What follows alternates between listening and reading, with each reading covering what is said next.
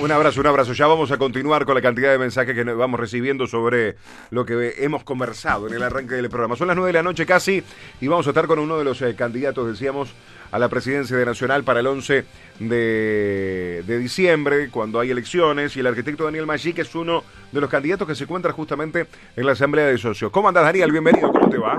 Hola, buenas noches, ¿todo bien? Todo bien, ojo, ojo con el viento, te, digo como para poder eh, escucharte bien, atentamente. Este, contanos un poquito, ¿cómo está la, la, asamblea?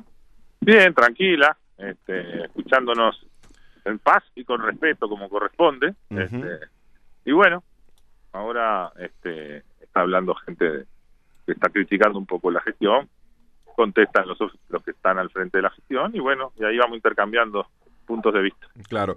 El tema deportivo es de lo que más preocupa dentro de esta situación de, de, balance y de memoria y muchas veces eh, eh, en este tipo de, asambleas. Eh, el tema deportivo lo que genera es un estado de ánimo distinto según sean ¿no? el resultado que tengamos en el momento, pero el balance y la, la memoria trascienden a la, a la, a la coyuntura inmediata, ¿no? Es una es una apuesta al tanto del socio de la situación económica y de bueno de dónde fueron los dineros. ¿Y cómo es la foto de Nacional hoy en día? Bueno, este, la foto, yo creo que es una foto que es complicada, este, si bien se ordenó un poco la, la digamos, la bifurcación de de préstamos y de deudas quedó concentrada en menos manos, digamos, pero se sigue debiendo la misma cifra. Este, y bueno, y el club, este, con el tema Parque Central, con los gastos que ha, ha debido asumir esta conducción, eh, tuvo que, bueno, aumentar un poco el pasivo, que no era, creo, el objetivo de nadie. Y bueno, y acá estamos, en esta lucha que esperemos que algún día podamos revertir, Y para revertirla, este, yo creo que lo que hay que apostar y fuerte es en la en la producción deportiva y en los objetivos eh, realmente importantes que el club en algún momento nos acostumbró a estar presentes, ¿no? Con torneos internacionales, etcétera, que son los que realmente hacen la diferencia desde el punto de vista económico y permiten sanear, realmente sanear lo que es la, la, vida diaria del club. Ayer hablábamos con el representante Guillermo Almada aquí en el programa, Pablo Rivero, y una de las eh, noticias que nos entregaba, que después fue uno de los grandes temas de hoy, eh, fue de una llamada por parte de ustedes hacia Guillermo Almada, y que de ganar vos en la presidencia de Nacional, tu candidato es Almada, ¿es así? Sí, es uno de los candidatos que tenemos, firme candidato, porque porque porque creo que este hay que apostar a la gente que más sabe para ocupar los lugares correctos.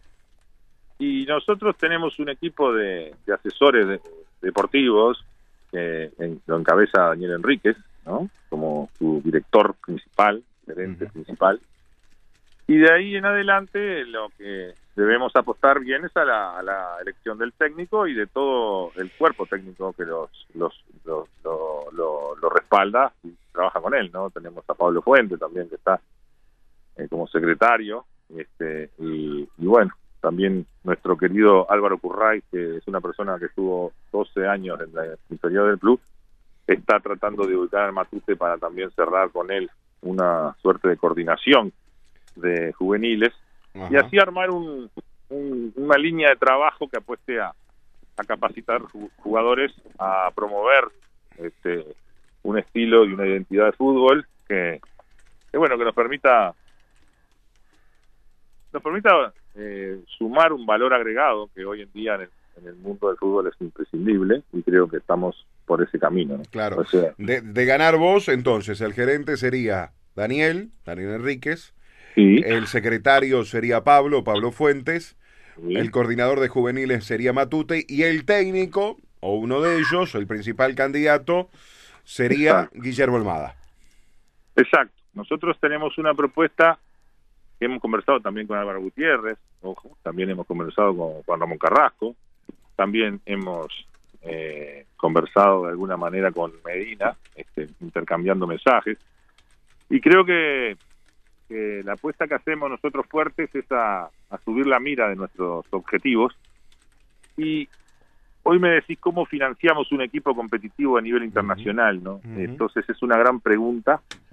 Incluso mucha gente, compañero de lista, en un principio tampoco la tenían del todo muy aceitada ni estaban convencidos de la posibilidad hasta que conversándola con los protagonistas, con el propio Daniel Enrique, con, el cuerpo técnico, etcétera, que te estoy mencionando, vimos que una asociación, ¿no? En busca de esos premios, esos botines que hoy, como se diría, de, millones de dólares que hay hoy en la Copa Libertadores, lo estamos dejando, lo miramos, ya ni lo miramos, ¿no? Entonces vamos solamente a la primera fase y nosotros creemos que después de pasar esa primera fase eh, con seis partidos este, llegás a la final, que es una sola. Si te va bien, tenés 30 millones de dólares, y si de esos 30 millones, 15 millones, este, lo pones arriba de la mesa para que el cuerpo técnico y los jugadores este, se sientan de alguna manera recompensados ¿no? en, el avance. Eh, sí, yo creo que podés atraer a más de uno de, que está jugando a primer nivel. Daniel Enrique me comentaba futbolistas del Uruguay con con, digamos, afines al club, que hoy están jugando en la segunda división de España, por ejemplo, este, que tienen un ritmo, un rodaje distinto y que hacen la diferencia. Y bueno, pensar en en, una, en un refuerzo por línea, más lo que tenemos acá, más con más, más acuerdos con equipos menores que tienen buenas buenas figuras, porque estamos hablando de una vidriera y estamos hablando de un objetivo importante, como para que ganen desde el contratista, el jugador, el equipo y Nacional este, vuelva a, esa, a ese podio que tanto necesitamos.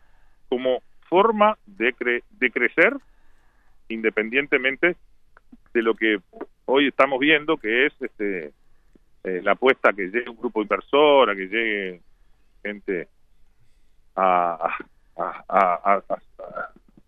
generar una estabilidad económica que no va a llegar si, si seguimos eh, mirándonos el ombligo, viendo a ver quién pinta más árboles de amarillo y negro y de rojo, azul y blanco, y seguimos creyéndonos grandes sin una autocrítica y sin la humildad que es necesaria, y que a veces cuando cruzamos la frontera, eh, la realidad nos da un, golpe al ver cómo los, los vecinos disfrutan cada vez que caemos sorteados en su grupo. Entonces, hay cosas que hay que empezar a revisar, hay que volver a creer en nuestros referentes, hay que volver a creer que los campeones del mundo es una realidad, hay que volver a creer que los pibes que están en formativas entiendan dónde están, este, sientan lo que está pasando, lo que somos como institución, este, comprendan la incondicionalidad que hay de todos los socios, hinchas y demás en, este, en estos colores. Y bueno, y hacer valer nuestra institución en todos sus aspectos, ¿no? Mm. Creo que a veces somos demasiado generosos con terceros y demasiados severos con, con propios y creo que eso es lo que tenemos que revertir al socio sintiéndose parte de un club de puertas abiertas a los jugadores sintiendo a fondo la camiseta y a los pibes creyendo que están en el grande de América que alguna vez le contaron o sus padres o sus abuelos la verdad, este, el tema deportivo es donde van a hacer hincapié por parte de, ustedes. Pero te consulto, em, vos trabajaste mucho y, te y, y, sos un, hombre que fuiste muy importante, por ejemplo, en la presidencia de Ricardo Alarcón. ¿Qué rol va a cumplir, si es que va a cumplir?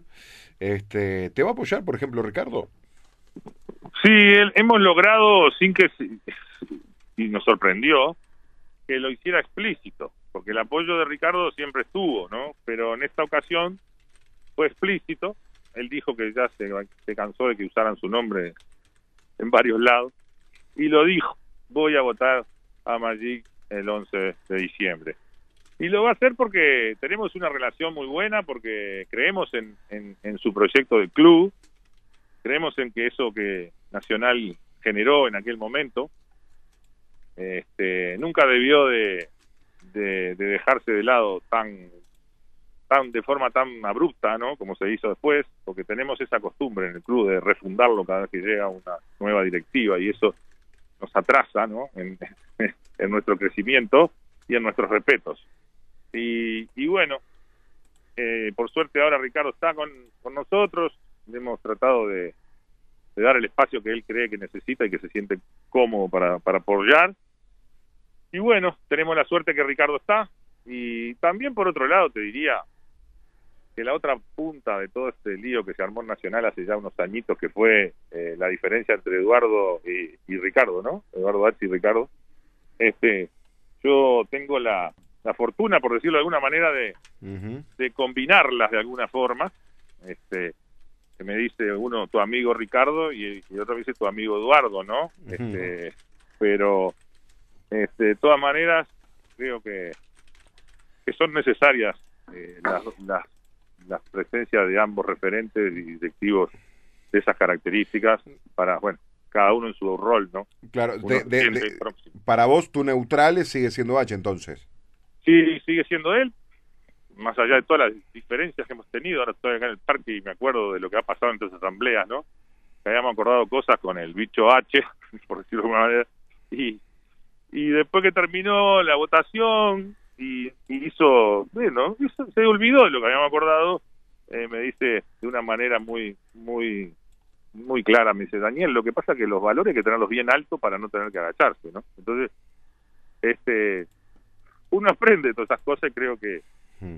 su personalidad, su, su trayectoria, está más allá de cualquier diferencia personal y creo que es tengo una relación muy buena con él, ¿no? Tengo confianza en hablar y hablar cualquier tipo de tema este, y, y eso se va ganando se va ganando con siendo cada cual en su, en su lugar derecho y honesto su planteo ¿no? y defender lo que uno cree porque a veces en el club me sorprende como la gente cambia de, de bando de opinión muy rápido ¿no? en función de un lugar de un cargo y, y es triste esa situación porque bueno en definitiva Nacional necesita líderes con carácter ¿no? y que lo defiendan en, en, en, no solo hacia adentro sino afuera.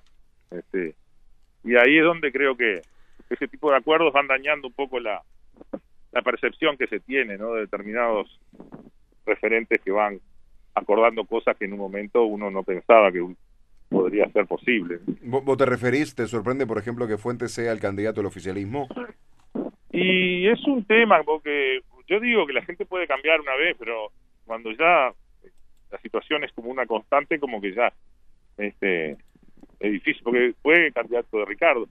Yo creo que no hay malas intenciones ojo yo no creo que acá estemos hablando de gente mala y buena no estamos hablando de, de criterios de club no de forma de ver el club. Uh -huh. un criterio empresarial y nosotros tenemos un criterio que apuesta más a la a, la, a, a defender de la motivación, el orgullo de, de Nacional, eh, a Daniel Enrique con un proyecto serio, a no ser menos que nadie en una cancha, ¿no? Porque si el criterio fuera solo económico, creo que el mismo criterio debería aplicarse a nivel local, este, y Nacional debería estar 15 puntos arriba de los equipos eh, menores, y no, entonces el tema no es solo por plata, ¿no? Este, hay algo más, hay que trabajar más, hay que ganar humildad, y sí, es, no me refiero específicamente a, a él, ¿no? Pero viste que hay muchos compañeros que en algún momento fueron parte de la comisión de patrimonio, que, que bueno, que tenían nombres corajudos,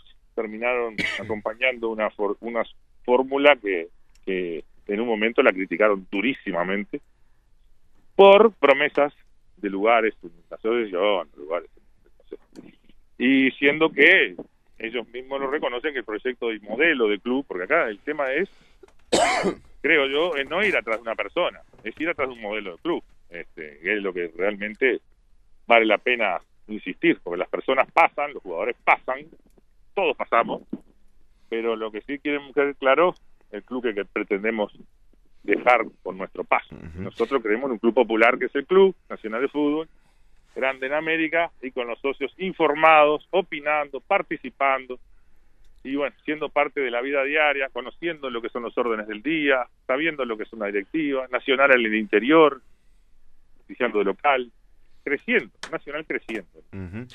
eh, se informó ahora en la asamblea eh, que este ejercicio deja un superávit de 4 millones 400 mil dólares.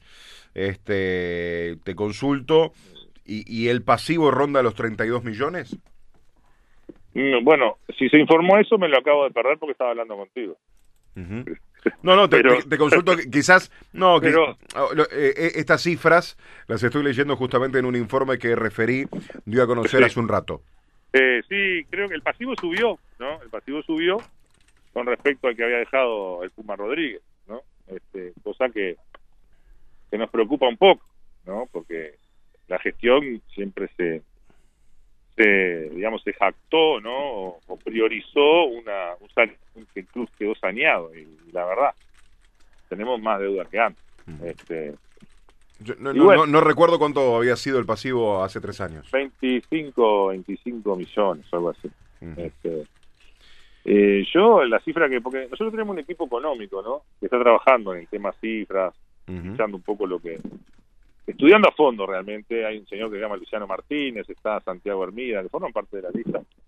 Y, y por ejemplo, Luciano Martínez es una persona con muchos años, eh, contador, que tiene, por ejemplo, el balance de los últimos 20 años del club, ¿no? O sea que eh, es un estudioso del tema. Y nos hablaba de un, de un déficit de 28, 29 millones de, de pasivos. Vos me estás diciendo 32. Sí. Bueno, este, eh, supera lo que nosotros planteamos. Y le llamaba la atención a él, a él, por ejemplo, que, eh, por ejemplo, en el, eh, por lo menos en lo que, en la información que se dio, eh, Nacional no detallaba qué, qué porcentaje era propietario de cada uno de los jugadores, ¿no? Pero son detalles que supongo que ahora se aclararán. Este, creo que la directiva actual tuvo la, la buena disposición de, de poner eh, la información arriba de la mesa en dos reuniones con todas las agrupaciones, este, incluso una tercera reunión para saber la situación del parque y la situación que, que daba el club social. Y bueno, todo eso se logra a partir de una administración que Ricardo Alarcón en su momento dejó en este club, que antes de que él llegara, el presidente que se iba le dejaba al, al que venía en una anotado este, quiénes eran los acreedores. Hoy hemos logrado un club que tiene una documentación bu- buena, firme, confiable, y eso creo que es un paso que tenemos que rescatar y debemos preservar. Lo que sí debemos cambiar es cuidar que nuestros ingresos eh, se vuelquen a donde nos daría mayor mayor resultado, ¿no? Entonces ahí tenemos que apostar a lo deportivo, que es lo único que mueve la aguja en cuanto a poder sanear nuestra economía. Y ese proyecto que le Daniel Enríquez en su momento generó un ingreso de aproximadamente unos 33 millones de dólares de venta a jugadores. ¿Por qué? Hablamos de, un trabajo fuerte, formativa, en donde se generaba aquel famoso selectivo, donde los pibes que estaban en séptima, en sexta, cuarta, quinta, tercera, este, eran, eh, digamos, eh, seleccionados según, según la proyección, no por su edad, y ahí se generaba un grupo de trabajo que generaba una identidad de juego, un fogueo entre mayores y menores, que nosotros le podíamos hasta incorporar la gira por el interior, ¿no? Para jugar partidos este, y ver lo que es enfrentar equipos de mayor edad y que tienen otro estilo, ¿eh? para que los pibes cuando lleguen a primera no estén expuestos, como a veces los vemos hoy, y que terminamos entre, entre casa diciendo falta del fundamento, pero bueno, a veces apuramos demasiado. Te, te- te hago, te hago las dos últimas, Daniel, agradeciéndote por este ratito para que puedas volver también a la asamblea. ¿Cómo ves el parque? Vos que lo conoces tanto. Y el parque, eh, yo creo que es un tema que ha tenido tristezas y alegría, cicatrices, algunas van cerrando.